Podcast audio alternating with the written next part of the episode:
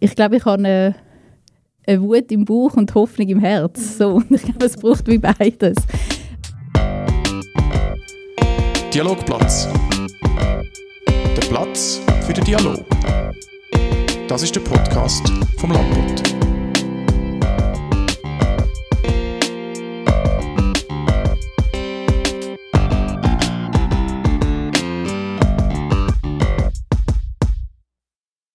Heute beim Dialogplatz die Matthäa Meier.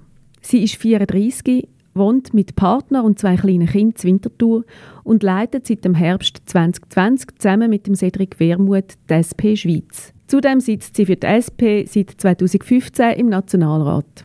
Schön bist du da bei uns, Matthäa Meier. Danke für die Einladung. Wir, das sind Elisabetta Antonelli und Jonas Gabrieli. Hallo miteinander. Hallo miteinander. Wir treffen uns hier auf der Lampot-Redaktion, gerade neben dem Dialogplatz, wo ja genau gleich heißt wie unser Podcast. Matthäa, wie bist du da angekommen auf die Redaktion? Mit dem Bus. Mit dem Bus? Ich kann äh, zuerst noch unser Kind in die Kita bringen. Es ist zum Glück gut gegangen und dann bin ich im schönen Sonnenlicht auf, den Bus, auf den Bus gelaufen und jetzt bin ich da. Hast gut gefunden. Ah, das ist doch super. Ja, du wohnst nicht weit von da. Man kennt dich aber als Politikerin in der ganzen Schweiz. Wirst du in der Stadt immer häufiger angesprochen auf das? Es passiert schon immer mal wieder. Zum Beispiel auf dem Markt gehen Blumen kaufen, dass man dann Augen schaut, ah, Sie sind das ja. Das sind meistens sehr schöne Begegnungen, aber es hält sich im Rahmen. Das ist auch ganz gut so. Ich bekomme dann aber auch so Nachrichten von anonymen Leuten, die mich dann offenbar gesehen haben Aha. auf dem Markt. Schreiben, ich sage während der Session an einem Arbeitstag mit Kind auf dem, in der Stadt Winterthur gewesen das öffentlich auf Twitter geschrieben. Ich habe dann zurückgeschrieben, ja, während der Session haben wir am Freitagmorgen jeweils frei und dann mhm. betreue ich meine Kinder. Ich glaube, das ist auch völlig okay. Das gibt es natürlich auch, dass die Leute einem nicht ansprechen, aber doch erkennen und dann vielleicht auch mich beobachten. Ja, also du musst nicht politische Statements abgeben oder äh, Sachen erklären, wenn du auf dem Meer bist. Nein, das passiert mir relativ selten und wirklich meistens sind es ähm, schöne Begegnungen, die mich auch freuen. Mhm. Und ich finde es ja richtig so, wenn mich jemand, ich bin Politikerin, wenn mich jemand anspricht zu einem politischen Thema, dann ähm, kann man ja das ja kurz besprechen, diskutieren. Mhm. Das finde ich ja meistens spannend. Dann bist du auch bereit, zum Auskunft zu geben? Ja, also wenn es jetzt gerade irgendwie auf dem Kinderspielplatz ist und mich jemand anspricht, während ich muss schauen dass das Kind nicht Rutschbahn runterfällt, dann ist es kann das ein schwieriger sein. Aber wenn mir jetzt jemand unterwegs ähm, anspricht, dann ähm, logisch. Also ich finde ja das gehört ja auch dazu und es macht, finde ich, auch einen schönen Teil aus von dem politischen Amt, der Kontakt mit, mit Menschen von ganz unterschiedlicher Herkunft. Mhm. Du hast jetzt gerade erzählt, du gehst auf den Markt, gehst auf den Spielplatz.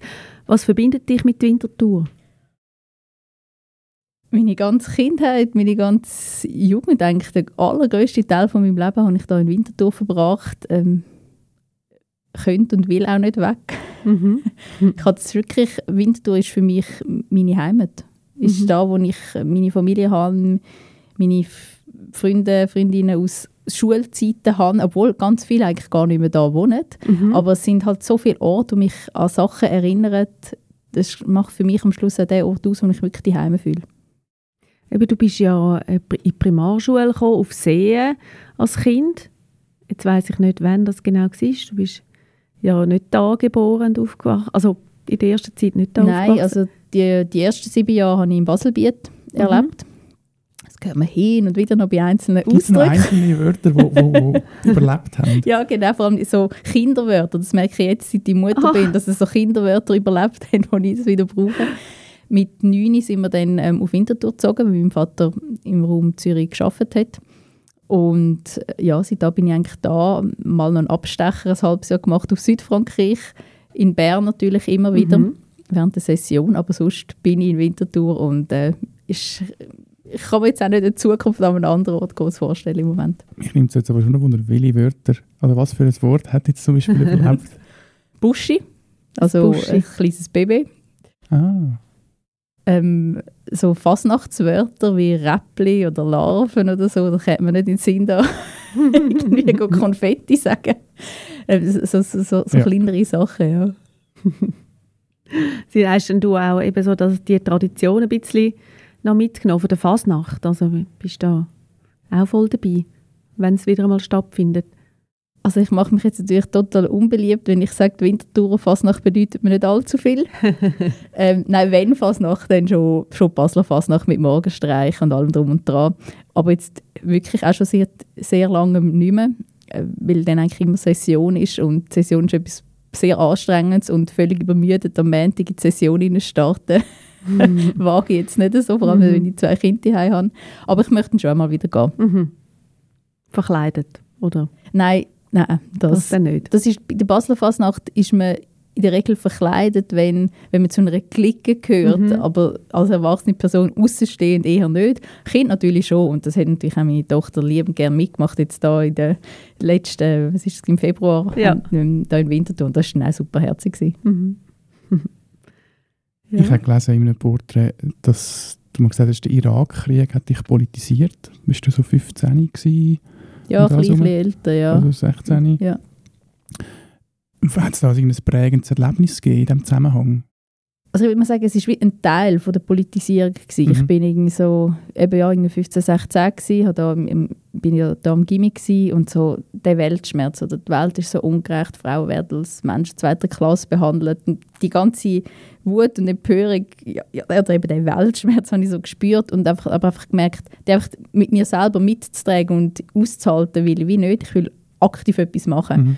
Ich habe dann mit einer Freundin die Amnesty Frauengruppe Zürich besucht und das sind super tolle Frauen gewesen. Es hätten einfach alle unsere Mütter könnten sein vom Alter Mhm. her. Und das ist jetzt Mhm. für zwei junge Frauen jetzt wie nicht gerade das attraktivste oder das Tollste, sich dort zu engagieren.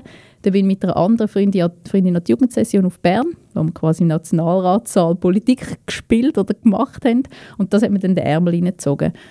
Und dann ungefähr der Irakkrieg, würde ich sagen, ist so ungefähr ein halbes Jahr später. Gewesen. Also ich bin schon in der JUSO und in der SP aktiv, gewesen, als dann der Irakkrieg angefangen hat.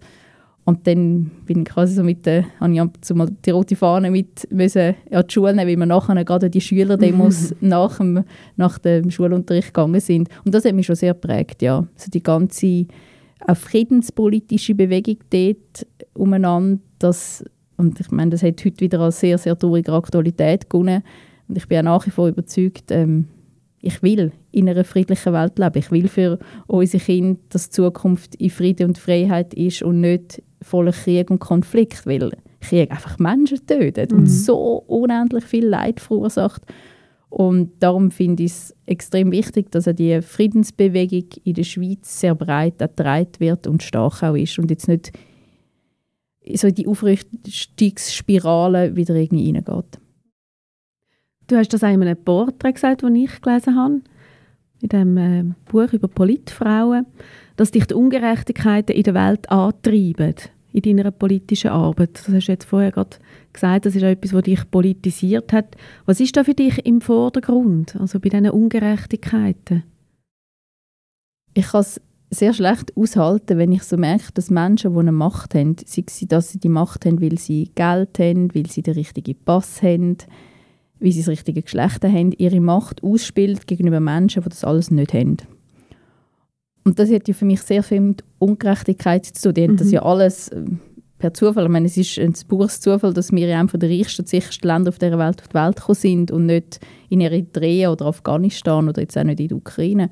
Und ich finde aber, alle Menschen haben doch irgendwie den gleichen Wert oder das gleiche Recht, ein möglichst gutes, ähm, sorgenfreies, sicheres Leben können zu führen. Und das hat für mich viel mit, mit Gerechtigkeit zu tun, dass auch die, die das Privileg vielleicht haben, dafür sorgen, dass nicht sie alles für sich ha ha haschen und, und behalten, sondern dass man, dass man schaut, dass alle Menschen können auf einem bezahl- also das ist jetzt auch lokal, oder? Eine bezahlbare Wohnung haben, können, Mhm. ihre Kinder können in die Schule, man schaut, dass man einen sicher gesunden Planet überlässt für nachkommende Generationen, dass man ja die Gerechtigkeit auch versucht, politisch zu schaffen, so gut wie möglich. Wer, wer spürt das? Wer spürt deine, äh, deinen Antrieb, dass du dich gegen Ungerechtigkeiten wehrst? Ist das dein nähere Umfeld in erster Linie oder ist das vor allem die politische Arbeit, die das prägt? Also ich habe sicher beides. Also ich, ich versuche auch, also ich, ich glaube, man ist ja dann glaubwürdig, wenn man das, was man ins Mikrofon sagt, auch lebt. Wenn man auch die, den Versuch nach Gerechtigkeit auch in seinem Alltag strebt, quasi. Ich sage nicht, dass mir das immer gelingt, aber ich versuche das, auch die Verteilungsgerechtigkeit, dass nicht jemand ein riesengroßes Kuchenstück isst und alle anderen gehen leer aus, sondern dass man das anständig teilt. Das ist auch eine Selbstverständlichkeit. Und dann sicher ähm, ja, das alltägliche politische Engagement, das sehr einen grossen Teil von meinem Leben natürlich auch seit Jahren auch, auch ausmacht. Sei es Engagement in, in Bern, im Bundeshaus, Mhm. Aber auch, ähm, ich habe mich sehr lange Zeit für Menschen ohne Aufenthaltsbewilligung in der Schweiz zum Beispiel eingesetzt, sogenannte Sans-Papiers, weil ich sehr wichtig finde, dass man zusammen mit diesen Menschen, die halt vielleicht nicht die gleich starke Stimme können haben, sich dafür einsetzt, dass auch die ihre Rechte können erkämpfen Mhm. Du hast auch in diesem Porträt gesagt, dass dir die Empörung Energie gibt für deine politische Arbeit. Bist denn du den ganzen Tag unzufrieden? Nein, ich, ähm, ich glaube, ich habe eine, eine Wut im Bauch und Hoffnung im Herz. So. ich glaube, es braucht wie beides. Aber ja, es, ähm, wenn ich am Morgen die Zeitung aufschlage Mhm. und ich irgendwie die Schlagzeilen lese, dass die 300 Reichsten in dem Land im letzten Jahr um 60 Milliarden reicher geworden ist und auf der anderen Seite steht, dass ähm, Krankenkassenprämien enorm steigen, dann macht mich das hässig. Dann finde ich das ungerecht. Wenn ich lese, dass äh, die Schweiz ähm, russische sanktionierte Oligarchen, dass da jetzt einfach die Meldepflicht reicht, man sich so ein bisschen Mhm. zurücklehnt und findet, ja, das müssen jetzt Banken und die Anwälte melden, aber das reicht schon, um eine gleichzeitig Sozialhilfebeziehende, die verdächtigt werden, schwarz zu arbeiten, ihnen den Detektiv auf den Hals setzt, dann finde ich das einfach nicht verhältnismäßig und dann empört mich das auch. Aber ich habe gleichzeitig auch die Hoffnung eben in meinem Herz, dass wir, wir als Menschen, als Bevölkerung es anders können machen die Welt gerechter können machen netter auch oder solidarischer können machen ja. Wie schafft man es in so einem bürgerlichen Land wie der Schweiz, die äh, Energie nicht, nicht zu verlieren? Also, ich, habe das Gefühl, also, gerade so Wirtschaftsthemen, wenn es so um Abstimmungen geht, dann sind wir sehr schwierig. Ähm, Ausnahme war jetzt die Stempelsteuer, gewesen, die ihr ja ähm, als SP erfolgreich bekämpft. Aber wie schafft man das? Weil es ist ja schon ein, ein Kampf gegen Windmühlen, hat man das Gefühl. Ich glaube, das ist die Stärke von einem politischen Engagement in einer, in einer Gruppe, in einer Partei wie der SP. Man ist nicht allein. Ähm, jede Niederlage erleidet man nicht allein und jeder Erfolg ist der Erfolg von vielen Menschen, die sich jetzt zum Beispiel bei der Abschaffung von der Stempelsteuer dafür eingesetzt haben, dass das nicht passiert. Das ist das eine, dass wirklich eine Gruppe ist, die am gleichen Strick zieht. Es gibt extrem viel Energie, es gibt auch extrem viel Kraft. Der tägliche Austausch mit Menschen, die wo, wo betroffen sind, zum Beispiel in der Corona-Krise. Da hatte ich so viel Kontakt mit Leuten aus der Reisebranche, Restaurantbesitzer, aus der Kultur, die vom heute auf morgen kein Einkommen mehr haben und sich zusammen mit ihnen dafür einsetzen, dass sie weiterhin eine Entschädigung bekommen, dass sie Wirtschaftshilfen bekommen. Das war am Anfang auch ein Kampf gegen Windmühlen, aber es war ein erfolgreicher Kampf. Wir haben am Schluss durchgebracht, dass sie entschädigt worden sind. Nicht alle im gleichen und guten Ausmaß, aber dass es eine Entschädigung gegeben hat. Und die Erfolg zu spüren, nachher auch die Reaktionen von den Betroffenen zu spüren, das gibt extrem viel Kraft. Und das Dritte ist vielleicht auch zu wissen, ich würde heute nicht da sitzen als junge Frau und könnte Politik machen, wenn ich nicht vor mir vor allem starke, mutige Frauen, aber auch Männer hätte, die sich für das Frauenstimmrecht eingesetzt haben, die sich immer und immer wieder aufgestanden sind, auch gegen Mhm. Windmühlen kämpfen haben müssen, aufgestanden sind, nicht locker gelassen haben und am Schluss haben wir das Stimmrecht gehabt. Mhm. Und zu wissen, das wird für mich mit den Kämpfen, die wir jetzt machen, irgendwann mal auch eine Selbstverständlichkeit sein. Das gibt sehr viel. Und aus, das gibt dir Ausdauer auch, um das Ja, also ist mir nicht immer gleich gut. Ähm, es gibt auch die Tage, wo ich finde, oh, jetzt mag ich nicht mehr. Jetzt, jetzt bin ich wirklich einfach der, ja, es ist erschöpfend. Mhm. Und ich bin auch nicht immer gleich viel Energie geladen so. aber ich glaube, das, das ist ja ganz normal. Mhm. Und, aber es muss, ich, ich glaub, es muss einerseits Energie geben, aber auch Freude machen. Mhm. Auch wenn es eben, auch wenn es frustrierend ist, sich immer und immer wieder müssen gegen ähm, bürgerliche Steuerpolitik, die der Große gibt und der Kleine nimmt, zu wehren, das gibt, das, das braucht Kraft. Aber ja, es, es braucht das halt auch. Und da lassen wir nicht locker. Du hast vorher gesagt, eben, du bist nicht allein. Du hast ja ähm, gerade nach Kriegsausbruch, also am Tag nach dem 24. Februar in der Ukraine hast du eine Mahnwacht zur Winterthur organisiert. Warum? Weil mir dort ein Freund am Freitagmittag geschrieben hat, man müsste doch auch in Winterthur eine Mahnwache organisieren. Und da habe ich zuerst gedacht, ja, Mann müsste. und habe wirklich irgendwie keine Zeit gehabt und er auch nicht. Und dann habe ich plötzlich gemerkt, hey, nein, es muss etwas stattfinden. Es gibt, okay, komm, irgendwie schaffen wir das. Haben dann wirklich so irgendwie ähm, einen kurzen Flyer entworfen. Er hat die Bewilligung bei der Polizei eingeholt. Wir haben zwei, drei Telefons gemacht, um eine Rednerin zu haben, die aus Mhm. der Ukraine ist und kann von dem auch berichten, was extrem eindrücklich war.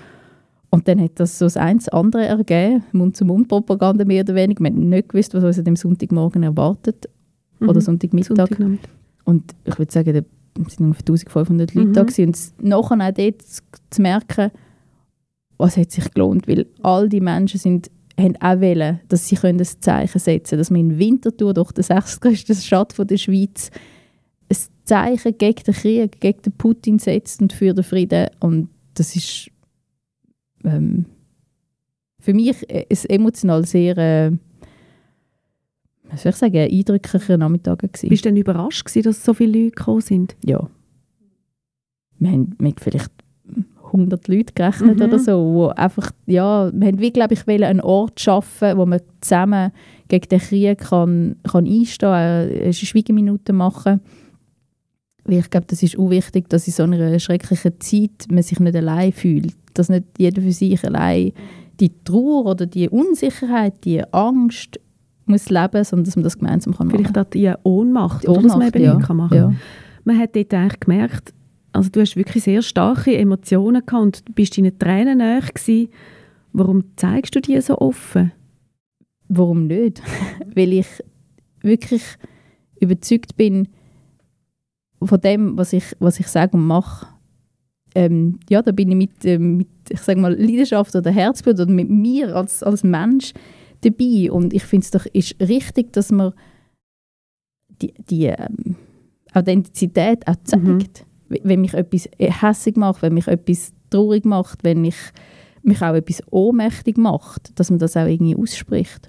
Dass man nicht, ich bin nicht eine, eine Kunstfigur oder spiele ein Theater, entweder im Nationalratssaal oder auf so einem Mikrofon, sondern das bin ich. Das ist überall so, eben auch im Nationalratssaal. Ja, dort habe ich noch fast mehr berührt. Wäre noch fast mehr, glaube ich, die Tränen an weil es einfach so, ja, ich weiß nicht, wie das, wie das euch geht, aber ich finde, die, der Krieg in, in Europa, jetzt in der Ukraine, die Vorstellung, Mhm. wie viele Menschen von heute auf morgen ihr Zuhause müssen verlassen Die Vorstellung, ich, eben, ich habe eine fünfjährige Tochter, die hätte müsste ihrem Vater Tschüss sagen und weiss nicht, ob sie ihn wieder sieht. Das ist irgendwie die Realität. Wir haben Mhm. Am letzten Samstag sind wir nach der Friedensdemo noch etwas Kleines essen hier in Winterthur und dort ist eine Mutter mit ihrem Mädchen gesessen und unsere Kinder sind so ein bisschen ins Spielen gekommen miteinander. Und irgendwie zu merken, das ist jetzt so eines von diesen Kindern, wo ihren Vater Mhm. die Heim müssen lassen und nicht weiß, wie das weitergeht. Und das bewegt mich extrem und das treibt mich aber auch an für mein politisches Engagement. Ist das ein Thema gewesen, im Haus Meier, Geflüchtete aufzunehmen? Haben wir Ja. das mal diskutiert? Ja, es war ein Thema. Gewesen. Ähm, wir, haben, äh, wir, haben, wir sind zu viert in, einer, in einem Viereinhalbzimmerhaus. Wir hätten, wir, wir könnten einen, einen Platz machen. Es, wir könnten sagen wir so, ein Dach über dem Kopf bieten. Aber mit unserem Alltag, wo wir beide beruflich sehr eingespannt sind, ein fünf- und ein halbjähriges Kind daheim haben, ich wirklich gerade im Moment sehr auch eingespannt bin politisch mit, mit dem Thema, bin ich fühle ich mich aktuell nicht in der Lage, jemandem ein herzliches Zuhause zu bieten, wo, Mhm. es müsste geben, so Mhm. in dem Moment. Oder ich bin überzeugt, dass es ganz viele andere gibt, wo das vermutlich jetzt in dem Moment mehr könnten oder besser könnten machen. Wenn so viele Menschen kommen, dass es wirklich darum geht, man braucht noch mehr Platz über dem, ein Dach über dem Kopf, Mhm. dann diskutieren wir es auch nochmal. Und selbstverständlich können wir es uns dann auch vorstellen. Mhm. Aber ich glaube, im jetzigen Moment ähm, ich, fühle ich mich wie nicht, Mhm. habe ich nicht genug Kraft, das auch noch zu machen. Oder ich denke, dass man auf ganz unterschiedlichen Ebenen jetzt in dieser Situation auch kann helfen kann. Man kann eben Familien aufnehmen oder jemanden aus der Ukraine aufnehmen. Man kann, man kann spenden, man kann an Demonstrationen gehen. Ich glaube, ganz viele Menschen versuchen jetzt, ihr Bestmögliche zu tun, um irgendwie die Situation zu verbessern. Man kann sich politisch engagieren, um damit die Sanktionen durchgesetzt werden. Und ich finde es falsch, wenn man jetzt so den Maßstab macht, bist du bereit, einen Flüchtling aufzunehmen, dann ist gut. Wenn du es nicht bereit bist, dann darfst du niemand etwas gegen den Krieg sagen. Ja. Das wäre eine gefährliche Entwicklung. Ja, aber genau, vor allem wie du jetzt auch angesprochen hast, muss es ja dann auch wirklich ein, ein, ein positives Erlebnis sein für die Geflüchteten dort, oder? Ich finde, das steht im Zentrum, ja. ja. Es steht doch im Zentrum dafür zu sorgen, wie kann man dass die bestmöglich einen Ort können finden können, wo sie können ankommen können, wo sie können zur Ruhe kommen wo sie können, sich eine Zukunft da aufzubauen. Und da bin ich finde es auch unglaublich schön, die große Solidarität ja. zu spüren. So viele Menschen, die bereit sind, Geflüchtete aufzunehmen oder eben Deutsch zu unterrichten, Kinder ähm, zu betreuen. Das wird es uns auch brauchen als Gesellschaft in den nächsten Monaten und Jahren. Du hast gesagt, du bist politisch sehr stark ähm, beschäftigt mit dem Ukraine-Thema. Du bist an der Spitze von der SP. Was hat dich motiviert, bis ganz dort raufzugehen? Es ist für mich klar gewesen, dass ich möchte Verantwortung übernehmen möchte, dass ich etwas möchte können verändern mhm. eben quasi gerechter oder sozial und ökologischer zu machen. Und das kann man für mich jetzt, ist das an der, in der Parteileitung von der SP, mhm. wo meine politische Heimat ist. Ich kann das dort so gut machen, weil ich ein wunderbares Umfeld habe mit Vizepräsidien, mit einem tollen Sekretariat, mit dem Cedric Wermut als Co-Präsident wo wir wirklich eine gemeinsame Vorstellung haben von, was wollen wir für eine Schweiz, für was wollen wir uns einsetzen. Wir wollen äh, eine Schweiz, die Gleichstellung endlich umsetzt, die eben soziale Gerechtigkeit auf dieser Welt versucht zu schaffen, mit Frieden und nicht mit, mit Krieg. Wir wollen eine Schweiz, wo Menschen anständige Renten, anständige Löhne haben, wo nicht ein paar Großkonzerne sagen haben, sondern wir als Bevölkerung können unsere demokratischen Spielregeln festlegen. Und für das setzen wir uns tagtäglich ja. ein und für das ist die Parteileitung sicher ein mhm. guter und richtiger mhm. Ort. Und wie führst du die Partei? Das erste Wort, das mir in den Sinn kommt, ist Team, im Team. Mhm. Und es ist für mich klar gewesen, dass ich das keinen Tag allein machen weil es super intensiv ist, äh, auch sehr anstrengend ist, im Sinne von, man trägt doch auch eine gewisse Verantwortung für die Entscheidung, die man fällt. Und wir können die Entscheidung gemeinsam im Team fällen. Also einerseits mit dem Cedric, aber eben auch mit ganz vielen Leuten um uns um. Uns um. Und das finde ich bestärkend. Ja. Und wir versuchen, ja, glaube ich, ja, wirklich ein, ein die, die, die, Teamlogik, die mhm. Zeit von einem allein sagt, was es durchgeht, ist doch vorbei im 21. Jahrhundert. Und da versuchen wir das ein bisschen mhm. noch reinzubringen. Mhm. Du hast ja eben gesagt, ähm, ihr, ähm, also eben, ihr macht das im Jobsharing bzw. Top-Sharing, du und Cedric Wermuth. Einmal hast du eben gesagt, ihr wollt beweisen, dass das geht im Sharing. Und geht's? Wir sind jetzt seit eineinhalb Jahren das am machen und ähm, ja, ich will es wirklich mhm. keinen Tag allein machen und es ist äh, für uns eine Wahl gewesen, wo, wo stimmt für die Sättigung und für mich. Aber es bedingt, dass man sich vertraut. Mhm. Es bedingt, dass man bereit ist, ähm, Kontrolle abzugeben. Ich kann nicht mhm. alles in meinen Händen behalten und er übrigens auch nicht. Das bedingt aber auch, dass man eine gewisse Gelassenheit mitbringt. So. ich will mal etwas sagen, wo ich finde, wird, oh, das hätte ich jetzt aber ein bisschen anders gesagt und ja. das Gleiche gilt auch für mich. Ja. Dann muss man dann halt auch finden, okay, das ist das so. Man muss loyal zueinander sein, aber das ist wirklich gegeben, wie wir uns schon so lange kennen. Und was sicher hilft, ist eine klare Haltung haben. Wir müssen bei 90 Prozent der Sachen nicht miteinander diskutieren, weil ich weiß, was er mhm. dazu findet und umgekehrt ja. gilt das auch. das heißt, die knappe Zeit, die wir haben, die können wir auf die mhm. Prozent verwenden, wo wir eben noch müssen, ähm, etwas ausdiskutieren Also das haben die ja schon üblicherweise ausdiskutiert oder über die Jahre? Wie muss man sich das vorstellen? Wir, kennen, wir arbeiten seit bald 15 Jahren politisch ja. miteinander. Wir sind mhm. privat auch miteinander befreundet. Mhm. Ja, ich glaube, da gibt es ein, so einen Boden an Vertrauen, auch an Wissen, mhm. wie der andere tickt. Ja. ja. Wir werden auch immer wieder voneinander überrascht. das ist ja auch gut. Zum Beispiel? Das ist nicht mehr die Frage zum Beispiel, dann können wir genau die Beispiele nicht Vielleicht kommt es ja später ja, genau. Nein, nein ähm, und dann, ja, wir sind im mhm. täglichen Austausch mhm. miteinander. Mhm. Ausser in Ferien lassen wir wirklich, versuchen wir wirklich die Finger vom Handy zu lassen. Wenn ich sage, ich bin jetzt in den Ferien, Mhm. dann verschonen wir dann wirklich voneinander aus. Und jetzt, äh, es bricht gerade wirklich alles zusammen, aber das ist Mhm. zum Glück noch nie, noch nie passiert. Weil die Pausen, die braucht es Ja. auch. Ja. Aber jetzt eben, wie sprechen die euch ab? Also so quasi im Alltag und wie teilen die euch auf? Ist das irgendwie eine Abmachung? Also einerseits haben wir eine zeitliche Aufteilung. Wir haben je unsere Betreuungstage. Also Wo- du nimmst das Präsidium immer am Montag und er, oder umgekehrt. Also wie wenn man ein Nein. Kind Ja, also, hüten muss. So. es gibt so gemeinsame Tage. Genau, Ja. es gibt so gemeinsame Du musst die Tage. Aus der Kita abholen. Ja, also es ist nicht so, dass wir uns nicht amigs wie im Kindergarten fühlen. ähm, nein, Montag, Dienstag arbeiten wir wieder zusammen. Dort haben wir dann auch die meisten Austausche, auch gemeinsame Sitzungen. Mittwoch teils, teils. Donnerstag ist mein Betreuungstag und Freitag ähm, ist das der Betreuungstag, vom, wo der Cedric seine Kinder hat. Und dort versuchen wir dann wirklich halt, dass ich am Freitag für Medienanfragen zuständig bin und er am Mhm. Donnerstag, dass man das auch klar signalisiert und abfängt. Sonst natürlich, ähm, zum Glück haben wir ein Handy, wo wir relativ rasch füreinander erreichbar sind. Und es läuft schon vieles. Also der Austausch ist schon auf einem höheren Level, aber es reicht dann auch einfach damals ein Okay.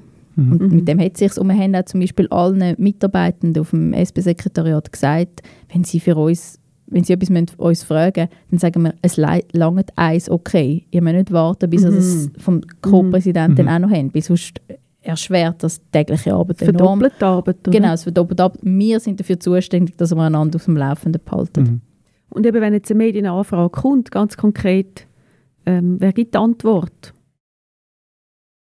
Wirklich der, der dann gerade zur Verfügung steht vom Tag, aber wir haben uns natürlich schon auch so ein bisschen Themen aufteilt. Also ich bin jetzt in der Kommission für Soziales und Gesundheit und wenn jetzt der Anfrage kommt zu der AHV-Vorlage, dann bin Mhm. ich zuständig, was Mhm. nicht heisst, dass es nicht auch mal Auskunft geben kann. Wenn eine Anfrage kommt zu Europapolitik, ist es jetzt eher der Cedric, aber Mhm. selbstverständlich gebe ich auch mal Auskunft. Wir haben uns ein bisschen so aufgeteilt und sind auch immer noch, auch nach den eineinhalb Jahren, am Ausprobieren und am Lernen. In letzter Zeit hat man eigentlich immer häufiger äh, Interviews mit euch gelesen, weil die SP in vielen Kantonen verloren hat. Zuletzt im Kanton Bern und Kanton Watt. An was liegt es? jede Niederlage tut weh. Und man muss auch die Niederlagen analysieren, wie ist es so weit gekommen. Sicher ist es, das, was jetzt in den Kantonen oder in den kantonalen Wahlen sind ein Nachvollzug von der grünen Welle, die wir 2019 gespürt haben. Und ich übrigens auch gut finde. Es ist auch wichtig, ist die Klimakrise eines der Top-Themen auf der politischen Agenda, weil sie eine Dringlichkeit hat. Wenn wir von der SP aber auch die Antworten zu denen haben, die Klimafondsinitiative hat eine Initiative gemacht, wo man sagt, es braucht massive Investitionen in den Umbau von unserer Wirtschaft und Gesellschaft Richtung mehr Nachhaltigkeit, Richtung einen sozial gerechten Umbau hin zu einer ja, klimaverträglichen, klimaverträglichen Zukunft. Das ist sicher. Ich kann Mhm. sicher mit dem erklären. Es hat ja auch einen, einen gewissen Widerspruch. Wir verlieren zwar Parlamentsabstimmungen, aber in den Regierungen werden wir gut gewählt. Wir haben, glaube ich, noch nie so viele Abstimmungen gewonnen wie in den letzten eineinhalb Mhm. Jahren mit der Pflegeinitiative, mit der Abschaffung der Stempelsteuer. Und am Schluss zählt das eben schon auch. Aber wir brauchen, auch, wir brauchen die Unterstützung der Wählerinnen und Wähler für Parlamentswahlen, weil wir so können einfachere Politik machen auch in den Parlament. Ja, die grünen Welle, die du vorher angesprochen hast, kann das ja offenbar nur bedingt wettmachen, die Verluste. Die Grünen gewinnen nicht so viel, wie ihr verliert. Wobei, wenn man jetzt alles in allem sieht, wenn man jetzt alle kantonalen Wahlen zusammennimmt, dann ist der ähm, linke Block stärker geworden, weil die Grünen mehr Sitz vorwärts gemacht haben, wie wir verloren haben.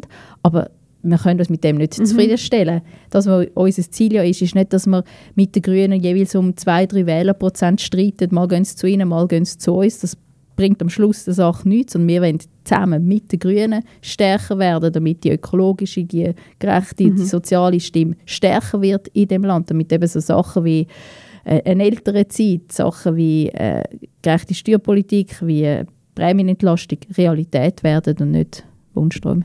Ja, und gleichzeitig sind ihr ja doch auch eine eigene Partei, die SP. Also man kann dann nicht immer sagen, ja, äh, solange die Grünen zulegen und wir verlieren, ist es okay. Also ihr habt ja auch eine Existenz äh, als Partei, wo ihr euch auch wieder immer wieder darum äh, bemühen, dass ihr, dass ihr gewählt werdet. Oder? Selbstverständlich. Und es ist auch nicht okay, wir lehnen uns auch nicht zurück. Wir beschäftigen uns jeden Tag damit, mit der Frage, wie können wir unsere Politik noch verständlich, verständlicher machen. Wie können wir noch mehr, auch jetzt zum Beispiel eben nehmen wir das Beispiel Sanktionen, wo wir uns von Anfang an dafür eingesetzt haben, dass die, Sanktion, dass die Schweiz die Sanktionen gegen russische Oligarchen übernimmt und jetzt aber nicht einfach nur übernimmt, sondern sich nicht bei dieser Meldepflicht ausruht, sondern wirklich Druck macht auf, und sich auf die Suche nach dem Geld macht. Da überlegen wir uns jeden Tag, wie schaffen wir, dass das Mhm. auch wirklich umgesetzt wird.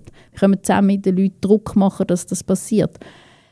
Und Aber müsst ihr Aber euch nicht ein bisschen von den Grünen abgrenzen, habe ich einmal das Gefühl. Zwei andere Leute ab von der SP zu den Grünen und müsst ihr nicht dort eine, eine Linie ziehen und sagen, wir stehen übrigens für das, unser Profil ist so und so.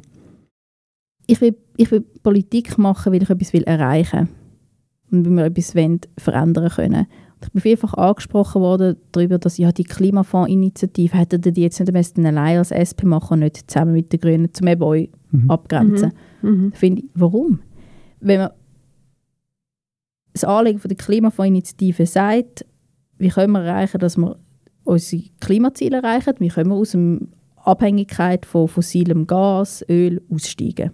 Was auch eine sehr Dringlichkeit hat, jetzt auch im Sicherheitsaspekt. Und da ist unsere Antwort darauf, es braucht massivste Investitionen in Klimaschutz, in Gebäudesanierung, in Heizungsersatz, in die Förderung vom öffentlichen Verkehr, in Versorgungssicherheit. Und das ist nicht einfach eine individuelle Aufgabe. Nicht wir alle ein bisschen schauen, dass wir weniger fliegen, sondern es ist eine gemeinschaftliche Aufgabe. Das ist Teil von unserer Grundversorgung. Die muss ökologisch sein. Die Grünen finden genau das Gleiche. Ja, warum sollen wir jetzt nicht mit ihnen gemeinsam etwas machen? Wir sind ja stärker, wenn wir gemeinsam mit und anderen Verbündeten, die das Anliegen teilen, können Unterschriften sammeln. Und am Schluss muss doch wirklich in der Politik die Sache im Zentrum stehen und nicht das Parteiengeplänkel. Was ich nicht sage, ist, selbstverständlich wollen wir Wahlen gewinnen. Selbstverständlich sind wir auf die Stimmen angewiesen, weil wir dann etwas können auch schon im Parlament verändern Mhm. zum Durchbruch verhelfen. Aber verstehen denn die Leute nicht mehr, für was die SP steht? Also ich will es aus unserer Perspektive sagen, es ist unser Job, unsere Mhm. Politik zu verständlich machen, ähm, zu sagen, für was wir stehen. Mhm. Zu sagen, für jetzt die Steuerpolitik klingt das ja das sehr gut, zu sagen, wir sind nicht bereit, dass äh, wir eine Steuerpolitik haben, wo der große Konzern sie steuerlich mehr entlastet und die normale Bevölkerung, die für ihren Lohn muss arbeiten muss, immer stärker belastet werden. Mit Steuern, aber auch mit Abgaben wie Kita-Gebühren, wie Prämienentlastung, äh, Prämienbelastung. Wir haben eine klare Botschaft, dass wir sagen, es, wir müssen die Kaufkraft der Menschen in dem Land sichern, Mhm. indem Prämien entlastet werden, indem Mieten gesenkt werden. Aber, und das ist unser täglicher Job als Politikerinnen und Politiker, über das zu reden, das auf die politische Agenda zu setzen. Der Michael Herrmann hat eben die These aufgestellt, dass es ähm, eventuell die Europafrage ist, wo, ähm, wo viele nicht mehr gutieren, sage ich jetzt mal, die bisher gewählt haben. Wie siehst du das? Also, wir haben das Rahmenabkommen, das hat nicht die SP versenkt. Das Rahmenabkommen hat der FDP-Bundesrat Ignazio Cassis versenkt, indem er erstens den Lohnschutz in Frage gestellt hat. Also eigentlich der soziale Kompromiss, dass man sagt, Öffnung hin zu Europa, wo richtig ist, muss Mhm. flankiert werden mit Lohnschutzmaßnahmen, wie wir höhere Löhne haben in der Schweiz. Das ist die eine und die andere Seite Mhm. von einer Medaille. Und wenn man das eine aufgibt, dann verratet man das. Und das ist das, der Ignazio Cassis, der dann übrigens nachher auch das Rahmenabkommen definitiv versenkt hat. Wir haben als SP immer gesagt, ja zum Rahmenabkommen, ja zum Lohnschutz, das Doppeljahr. Ja. Und haben jetzt, gerade auch im letzten Jahr, ganz konkrete Vorschläge gemacht mit dem Europagesetz, das wir im Parlament eingebracht haben, mit der Erhöhung von der, vom Kohäsionsbeitrag an, an, an, Osten von Osten. Europa, um zu sagen, wir wollen Teil sein von Europa, wir verstehen das auch als Teil von Europa, wir wollen auch einen endlichen konstruktiven Beitrag leisten, indem zum Beispiel die Schweiz mehr tut für Geflüchtete, indem die Schweiz aufhört mit ihrem Steuerdumpingmodell auf Kosten von allen anderen Mhm. Ländern. Und da haben wir ganz konkrete Vorschläge gemacht und bleiben da dran. Aber bei Frontex wollen ihr ja jetzt auch nicht dabei sein. Bei Frontex sagen wir klar, die Weiterentwicklung von Frontex, das ist okay, die, Mhm. die gibt es, ist ein Teil von Schengen. Aber wir können nicht einfach ausschließlich auf Abschottung setzen. Und das ist Frontex. Frontex ist fest in Europa, sondern es braucht endlich auch äh, einen innenpolitischen Beitrag von der Schweiz an die Migrationskrise. Die Schweiz muss endlich auch bereit sein, besonders verletzliche Menschen aufzunehmen. Wir haben im Parlament eingebracht, dass man sagt, man erhöht das sogenannte Resettlement-Kontingent. Das ist ein Kontingent vom UNO-Flüchtlingshilfswerk, wo besonders verletzliche Menschen in Flüchtlingslager sucht, im Libanon, in, in der Türkei, die dort nicht bleiben können, dass die in die Schweiz kommen können. Wir haben gefordert, dass das Kontingent erhöht wird, weil wir die Möglichkeit in der mhm. Schweiz haben. Die Bürgerlichen haben Nein gesagt zu dem. Und was unser Vorschlag ist, ist zu sagen, bei einem Nein zu Frontex geht man zurück auf Feld 1. Es wird die, den höheren Beitrag an Frontex geben. Dort müssen wir dann auch noch zusammen mit dem Europäischen Parlament dafür sorgen, dass Frontex endlich die Menschenrechtsverletzungen aufhört. Und gleichzeitig ist die Schweiz bereit, einen solidarischen Beitrag an die Migration mhm. ähm, zu leisten, indem sie mehr Geflüchtete Aber aufnimmt. gleich setzt man dann ja Schengen aufs Spiel die Schweiz hat schon zigmal Fristen verpasst und ist nicht einfach automatisch aus Abkommen rausgefallen, auch aus Schengen übrigens nicht. Solange der politische Wille da ist, dass man sagt, wir wollen die Weiterentwicklung übernehmen, und das sagen wir von der Sozialdemokratie mhm. ganz klar, ist das absolut kein Problem. Wir haben übrigens die Frist für das Abkommen längstens schon verpasst, die ist im letzten November ähm, äh, passiert. Rausgefallen aus Schengen sind wir nicht sind schon ja. mit bei den Themen. ja, ich, ja. So vielleicht grundsätzlich so, so die Grundhaltung äh, von der SP, die sich ja dann jetzt in den zwei äh, angesprochenen Themen schon, schon vielleicht verändert hat, für den einen oder anderen, der sagt, wohl ich Europa, wo der Richtung GLP geht, äh, ist das bei euch intern auch ein Thema? Also, dass, dass man dort wieder stärker muss positionieren ähm, Ja zu, zu Europa, Ja zur EU? Das ist unsere Grundhaltung, die uns die ganze Zeit schon prägt die SP ist eine pro-europäische Partei, weil die grossen Themen, sei es die Klimakrise, sei es die Migration, sei es auch die Ungleichheit oder die Steuerpolitik, sei es auch so eine Pandemie wie Corona, die, die macht nicht Halt vor den Nationalstaaten. Die müssen wir international lösen. Und da ist Europa die Ebene, die sicher die nächste Ebene ist. Wir verstehen uns also, wir sind eine pro-europäische Partei. Was aber eben heisst, dass man auch schaut, wie man Europa sozialer machen kann und ein Rahmenabkommen, wo die flankierenden Massnahmen in, Frage gestellt wird durch den Bundesrat Ignazio Gassis, das trägt nicht zu einem sozialen Europa bei. Wir haben das übrigens unsere Position zusammen mit den sozialdemokratischen Parteien von Europa, zusammen auch mit den Gewerkschaftsverbünden von Europa prägt. Also das ist wie nicht, wir sind in sehr, sehr engem Austausch mit denen. Wir haben jetzt eine sogenannte Roadmap mhm. vorgeschlagen, wo wir klar sagen, in einem ersten Schritt geht es jetzt einfach mal darum, zu signalisieren, wir wollen unseren Beitrag leisten. Wir wollen auch weiterhin die Assoziierung bei all diesen Abkommen, wie die, bei diesen Forschungsabkommen. Und im zweiten Schritt schaut man dann an, wie man, wie man kann weitergehen kann. Mhm. Und ja, ähm, ein Beitritt bleibt die beste Option, weil es die Möglichkeit gibt, dass man dort mitreden kann. Aber im, im Kern steht immer, wie können wir Europa sozialer machen, auch aus der Schweiz heraus. Was ist jetzt die Strategie, nachdem wir die Niederlage, wir haben jetzt, glaube ich, neunmal kantonale äh, Wahlen in Folge verloren. Was ist jetzt die Strategie? Gibt es irgendwie Fokuspunkte, die jetzt neu setzen? Oder? Ich fände es falsch, sich einfach nur an einzelne Wahlen auszurichten und das Gefühl haben, oh, wo können wir noch ein bisschen Wähler ähm, gewinnen.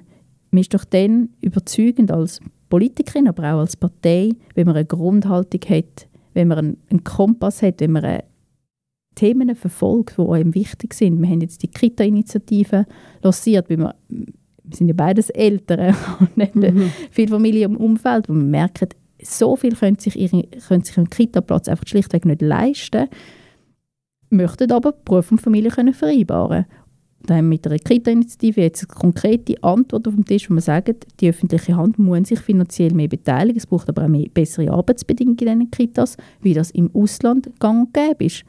Im Ausland sind Kitas Teil von der Grundversorgung wie Schulen. Mhm. In der Schweiz ist das nicht so. Also haben wir da einen konkreten Vorschlag. Umso besser, wenn das Wählerinnen und Wähler dann auch überzeugt, uns ihre Stimme zu geben, wie sie finden, hey, die können sich dann im Parlament für das einsetzen. Das ist meine Partei. Aber das heisst ja dann jetzt, wenn man das weiterdenkt, im Extremfall, dass man mit seinen Überzeugungen so untergeht, weil man einfach irgendwann nicht mehr gewählt werden Das äh, hoffe ich definitiv nicht, dass das passiert, weil ja, wir sind auf die Unterstützung von Wählerinnen und Wählern angewiesen, um die Politik können, zum Durchbruch verhelfen, dass sie nicht einfach nur ein Papiertiger bleibt quasi oder gesammelte Unterschrift, sondern dass es dann eben auch Realität wird in Zukunft. Mhm.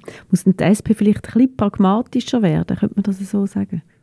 Also ich würde jetzt mal vor, ich sage, die Krita-Initiative ähm, hat sehr viel mit der Lebensrealität von ganz vielen zu tun.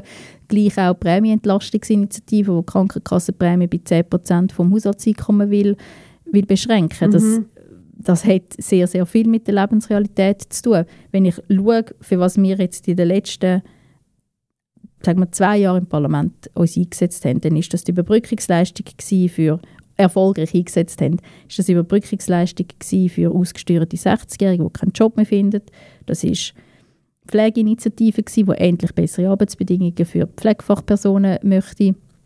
Das ist eben gegen die Steuerpolitik die der noch ein bisschen mehr Steuergeschenke gegen oben will, auf Kosten von uns allen. Das ist die Corona-Hilfe mhm. in der Corona-Krise. Das ist, was hat das ist für mich sehr viel mit Pragmatismus und Kompromissbereitschaft mhm. und Alltag mhm. zu tun. Aber eben die AHV-Reform, wo ihr das Referendum jetzt ähm, erfolgreich ergriffen habt, äh, das, das, das, schlägt ja auch keinen Geist weg, dass alle Leute immer älter werden und, und auch länger könnten arbeiten. Ich habe gestern sehr einen eindrücklichen Doc-Film gesehen, wo ein Mauer porträtiert war und eine Pflegefachfrau, beide um die 60 die mit der Frage konfrontiert sind, was wäre, wenn sie jetzt müssten mit 67, 68 arbeiten, wie das eine jungfreisinnig Initiative will. Und die haben einfach gesagt, ich mag nicht mehr. Ich kann nicht, also vom Bau haben sie schon 60 mhm. Rentenalter, ich kann das nicht länger machen. Ich müsste jetzt schon sagen, mein Doktor, ich sollte eigentlich nicht mehr arbeiten vom Rücken her. Die Pflegefachfrau hat einfach gesagt, das geht nicht. Ich mag jetzt schon nicht mehr. Es ist psychisch belastend, es ist emotional belastend, es ist auch körperlich belastend, jeden Morgen um halb vier müssen aufstehen. Das ist die Lebensrealität. Mhm. was wir wissen, die, die sich es leisten können, die werden auch mit einem Rentenalter 68 früher gehen. Und die, die sich das nicht können leisten können, das ist eben die Pflegefachfrau, das ist die Maurer, das ist die Kassiererin, das ist die geschiedene Lehrerin, die mhm. müssen dann länger arbeiten. Es sind übrigens aber auch die, die tendenziell eine tiefere Lebenserwartung haben, also weniger lang mhm. das Rentenalter mhm. können geniessen Und das finde ich nicht okay. Das hat eben genau auch viel mit Gerechtigkeit zu tun. Ja. Es ist doch nicht okay, dass die, die sich es leisten können, weil sie einen super guten Job haben, die können sich dann ihren mhm. Lebensabend geniessen und die, die uns sich abgerackert haben, ehrlich gesagt auch für uns. Wir sind ja froh, dass jemand uns am Morgen am 7. ein Brötchen verkauft. Und wir sind auch froh, dass unsere Eltern gut behandelt werden in, in einem Altersheim oder in, im Spital.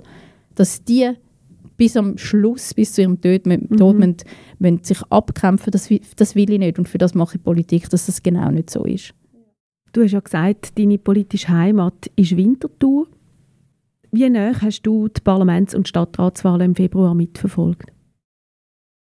Sicher weniger näher als vor vier Jahren, als ich noch Co-Präsidentin war von der SP Winterthur, aber ich habe es äh, schon, schon mitverfolgt, war nervös gewesen, weil ja, weil da meine politische Heimat mhm. ist, weil das halt die Leute sind, die ich ja kenne, die SP Winterthur oder die, die jetzt gewählt worden sind oder eben auch nicht gewählt worden sind, leider.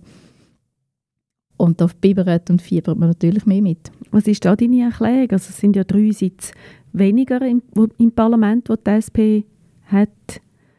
Warum? Da muss man sicher sehen, dass wir vor vier Jahren extrem, also ich glaube rekordmäßig zugelegt haben, von 25 auf 31 Prozent ähm, dass es schwierig war, das zu halten, sind wir uns schon bewusst gewesen, auch wenn wir alles dafür da haben. Es hat sicher auch, dass die Grünen oder auch die Grünliberalen noch sehr viel ähm, auf tieferem Niveau waren, also sprich auch noch sehr viel Nachholbedarf mhm. hatten und das jetzt auch gemacht haben. Das ist sicher eine Erklärung. Und dann ähm, muss man aber sicher auch sagen, hey, was können wir, ja, wie, wie können wir noch aktiver sein, wie können wir noch mehr auch unsere Wählerinnen und Wähler an Turnen mobilisieren. Auch da ist, äh, glaube ich, die Stimmbeteiligung mhm. ja nicht so mhm. enorm hoch gewesen. Da gibt es auch immer noch mehr, ja, von unserer Seite her zu überzeugen zu machen. Mhm. Es sind ja auch Altgediente abgewählt worden. Hat das vielleicht auch mit dem neueren Stil von der Partei zu tun? Das sagt man, das sagt man auch dir und dem Cedric Wermuth immer mal wieder nach. Ihr pflegt den Juso-Stil und weil ihr ja dort gross geworden sind. Also zuerst mal tut es mir leid um jeden Einzelnen, der abgewählt worden ist. Ich kenne die auch persönlich. Das ist es tut so weh zu wissen, die haben ihre, ihre ja, die haben ihnen viel gegeben für das Amt, sich einbringen und dann quasi Quittung zu bekommen, die ungerechtfertigt ist, das, das mag mich. Das aber zu verbinden mit, ja, ihr hättet halt etwas anderes auf der nationalen Ebene machen das greift sicher zu weit. Ich stehe zu meiner EU-Vergangenheit, weil man wirft der Schweizer Fußballnazi auch nicht vor, dass sie ihre Leute aus der U19 rekrutieren. Das ist ja richtig, dass sie das machen. Logischerweise macht das auch eine nationale Partei. Also ich finde, das ist auch eine Stärke, dass man ähm, auf eine starke junge Partei könnt, ähm, könnt vertrauen und, und zählen. Und ich stehe auch dazu, dass wir eine linke Partei sind. Ich fände das falsch, sich für das quasi zu schämen. Ich glaube, das Wichtige ist doch eine klare Haltung zu haben. Mhm zu wissen, für was stehen die. Was sagst du denn zu dem Vorwurf, eben ihr, ihr sagt so aktivistisch und das hat eben die, das hat mit der alten SP nicht mehr so, stimmt nicht so überein? Es ist nicht das, was ich im täglichen Kontakt mit unseren Mitgliedern erlebe. Ich reise wirklich jetzt endlich wieder physisch, vorne virtuell, ähm, in sehr vielen Kantonalparteien, die von 20-Jährigen bis 80-Jährigen alles hat. Und im täglichen Gespräch mit all den Mitgliedern, die in ihren Dörfern, in ihren Städten sehr vieles leisten für die Partei, erlebe ich nicht den Vorwurf von so, ich fühle mhm. mich nicht vertreten durch euch als, ja. als Präsidium. Im Gegenteil, ich erlebe trotz diesen Niederlagen oder vielleicht auch wegen diesen Niederlagen ähm, sehr motivierte und engagierte Mitglieder, die so ein bisschen finden, jetzt erst recht. Mhm. Wir wissen, mhm. wir wollen wieder mhm. gewinnen. In der Exekutive hat es ja keine Verluste gegeben zur Winterthur. Also die SP hat sogar auch dafür gesorgt, dass mit der Katrin Gometa eine GLP-Vertreterin wiedergewählt worden ist. Hat jetzt die SP da der GLP nicht fast ein bisschen zu fest geholfen? Auch da, oder? Es geht doch immer darum, wie kann man etwas für die Sache tun. Und ja, ich weiß, dass es für ähm, Zukunft von Winterthur, wenn wir eine ökologische Zukunft haben, besser ist, wenn wir äh, Katrin Gometta im, in der Stadtregierung haben, anstatt jemand von der FDP, wo eine Partei vertritt, die noch möchte AKWs bauen oder jemand von der SVP. Selbstverständlich haben wir dann sie auch unterstützt. Und ich auch das Gefühl habe, dass, ähm, dass jetzt quasi das Päckchen, FDP, äh, das Päckchen SP Grün GLP ja auch erfolgreich war. Ich aber schon auch die Hoffnung habe, dass ähm, gerade die GLP sich auch bewusst ist, dass sie in der Finanzpolitik oder in der Steuerpolitik ein kleines grosszügigeres soziales Herz könnte in Zukunft spielen, als das sie jetzt in der Vergangenheit gemacht haben. Wenn du jetzt äh, einen Wunsch kannst mitgeben deinen Genossinnen und Genossen da zur Wintertour, was wäre das? Ich finde es immer so schwierig, wenn man so als quasi Altpräsidentin ja. Wünsche oder Tipps vermittelt, aber sicher, wenn ich mir jetzt die Wintertour in Zukunft vorstelle, dann soll das ein Wintertour sein, wo genügend bezahlbare Wohnungen hat. Ich glaube, das ist wirklich eines der Kernprobleme, die gerade größere Städte auch haben. Und wenn wir jetzt ja auch sehen, oder, Genossenschaften bieten nicht nur günstige und bezahlbare Wohnungen an, sondern sehr häufig auch ökologisch und sozialverträgliche Wohnungsbau und voll auf das setzen. Mhm. Aber das Winterthur hat vor einem Monat ungefähr äh, eine Initiative genau zu dem Thema eingereicht und da bin ich zuversichtlich, dass das auch von der Stimmenbevölkerung dann mitgetragen wird. Ja, danke vielmals. Danke euch. für das engagierte Gespräch. danke, bist du zu uns gekommen. Und auch euch, liebe Zuhörerinnen und Zuhörer, danke fürs Dabeisein beim Dialogplatz. Feedback zum Gespräch könnt ihr uns schicken per Mail an redaktion.landbote.ch mit dem Vermerk Dialogplatz. Bis zum nächsten Podcast in zwei Wochen. Wir freuen uns, wenn ihr dann auch wieder dabei seid. Eine gute Zeit. Ciao miteinander. Ciao zusammen. Tschüss zusammen. Danke.